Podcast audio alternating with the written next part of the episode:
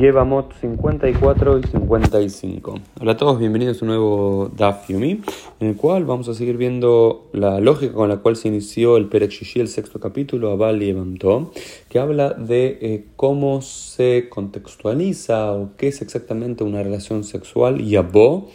eh, que se allegue el hombre a la mujer, el Yabam a la Yabam, para considerarlo un acto sexual lo suficientemente, vamos a decirlo, eh, real para que esa unión sea válida y se dé el Hokai Boom, la ley del levirato.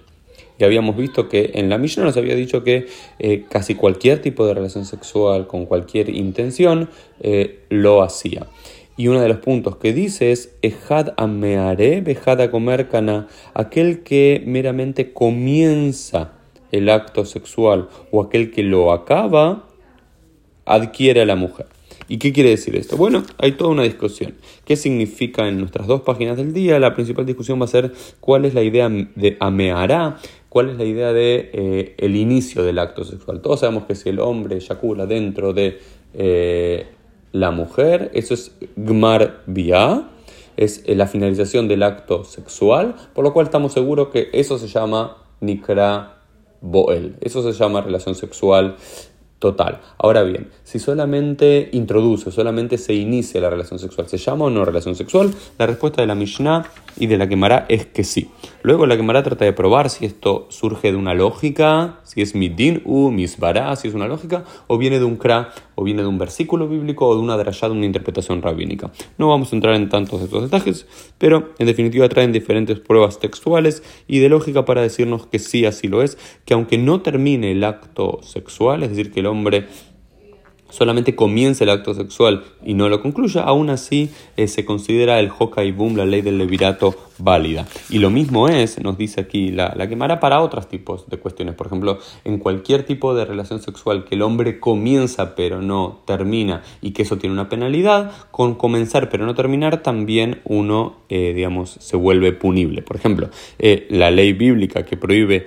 la relación sexual entre dos hombres, bueno, aunque aunque solamente el hombre eh, comienza la relación sexual pero no la termina, también está Hayab Skila, también está supeditado a la pena de muerte. Y lo mismo, por ejemplo, del hombre, si tiene relaciones sexuales con una mujer que le es prohibida, su hermana, su madre, una mujer casada y demás, aunque no termine el acto sexual, solamente lo comience, también se considera como un acto sexual, por lo cual también está prohibido.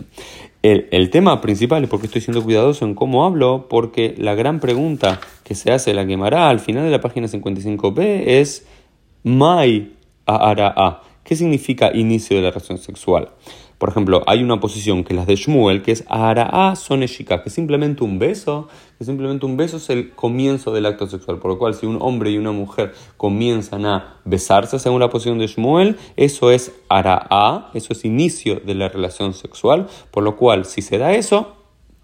ya la mujer se considera como, eh, como, una, como Boel, como el inicio de la relación sexual, por lo cual eh, uno transgrediría eh, o cumpliría la ley del levirato en este caso. Sin embargo, esta no es la posición autoritaria de los jajamim no es como queda la alajá, sino sería demasiado extremo, ¿no? que cualquier hombre que bese a una mujer en cualquier situación se lo considera como el inicio de la relación sexual y entre comillas como si ya hubiese pasado la relación sexual, sino lo que, lo que la, la idea es que so atara, es el ingreso del pene en ya sea el, ano o la vagina de la mujer, eso se considera el inicio de la relación eh, sexual y eso ya se considera la relación sexual, es decir, simplemente con la, esta es la terminología, agnasat atara, con eh, el ingreso y no es de todo el pene, sino de la parte exterior, vamos a decir, del pene, digamos, con cualquier ingreso a algún órgano, a algún orificio de, la mujer o del hombre en el caso eh, esto se considera